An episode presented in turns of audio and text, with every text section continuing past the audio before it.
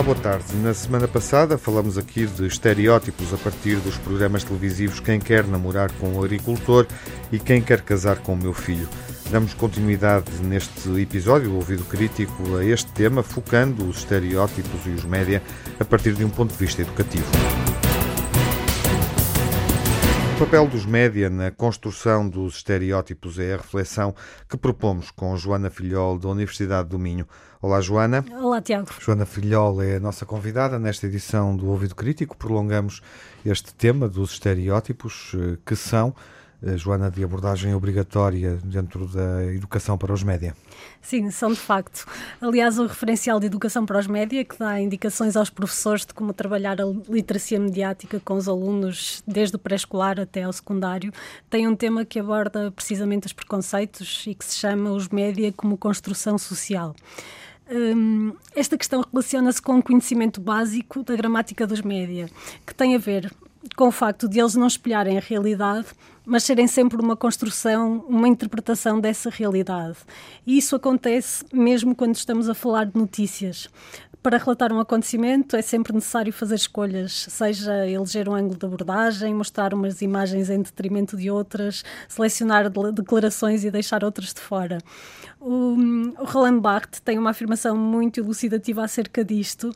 Uh, diz ele que se os média fossem a realidade, não haveria necessidade de estudá-los, da mesma forma que não se estuda um vidro ou, ou um espelho. Uhum. E isto já, já diz muito. Nessa representação da realidade, nessa construção, os média criam necessariamente estereótipos.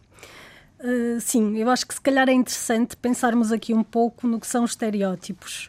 Os estereótipos uh, respondem a uma necessidade humana de, de categorizarmos, de se categorizar uh, tudo aquilo que nos rodeia e assim conseguirmos simplificar um pouco a realidade. No fundo, conferem segurança, conferem-nos segurança, permitem-nos orientarmos quando, estar, quando estamos perante novas realidades, acionar quadros de conhecimento prévios. Isso aplica-se a contextos, mas também a pessoas. Basta pensar que quando conhecemos alguém, temos tendência a identificar essa pessoa com um certo grupo e projetamos nela uma série de atributos que normalmente associamos a esse grupo determinado. E onde entram os média eh, no meio desse processo? Eh, bem, os média entram aqui de duas maneiras. Por um lado, porque as mensagens mediáticas são codificadas de modo a que o maior número de pessoas possível as entenda e tenha facilidade em fazer essa descodificação. Uh, e para isso há, há necessidade de, de pegar em estereótipos, muitas vezes.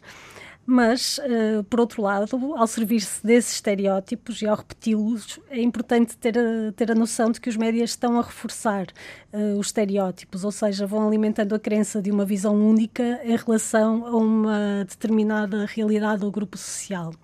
Uh, vamos dar exemplos para, para tornar isto mais objetivo por exemplo, quando as imagens que vemos de África são sempre de pobreza ou de catástrofes, tendemos a identificar todo um continente com essa realidade. Quando as pessoas que vivem em bairros sociais só são notícia por situações de violência, corremos o risco de estigmatizar. E o mesmo se aplica a, con a conceitos também. Um facilmente identificável é o da beleza feminina. A publicidade, ao apresentar só modelos magras, está a impor, eh, no fundo, esse ideal de beleza. Como é que essa situação pode ser alterada? Eh, desde logo este conhecimento de como funcionam os médias, eh, de que aqui temos estado a falar, permite questionar e contextualizar as mensagens que nos chegam. Eh, eu diria que a palavra-chave é desconstrução e a atitude-chave é fazer perguntas.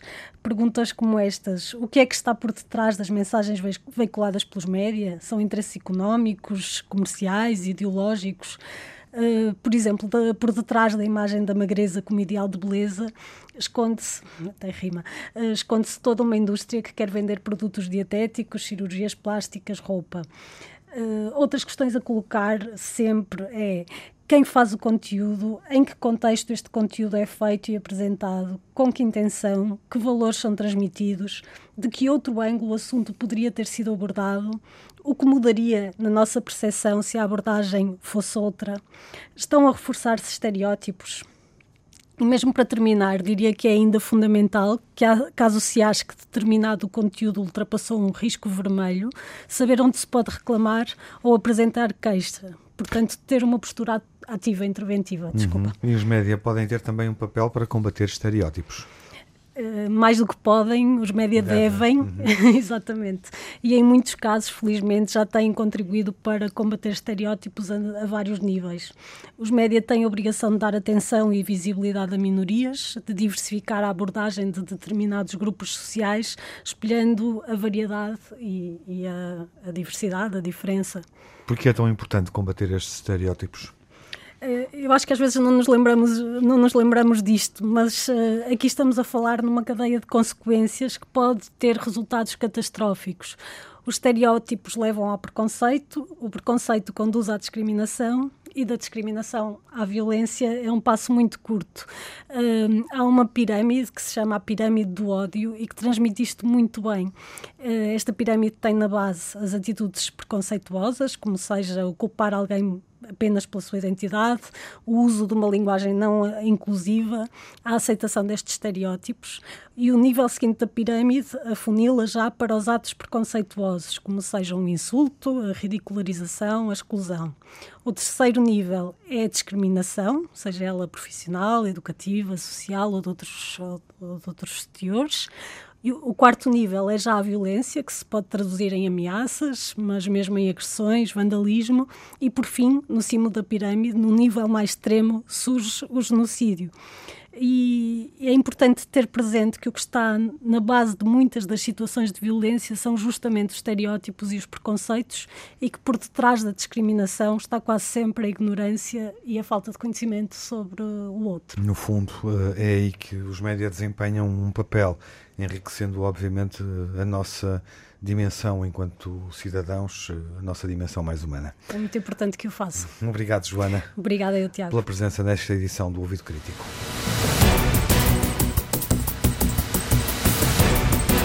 A propósito deste tema, recomendamos a visualização de um vídeo que o Canal 2 da televisão pública dinamarquesa transmitiu há dois anos. Chama-se All That We Share. É um vídeo muito curto e convida a refletir sobre o hábito humano de ver as pessoas como pertencendo a grupos, promove a tolerância entre pessoas de diferentes raças, religiões ou estratos sociais.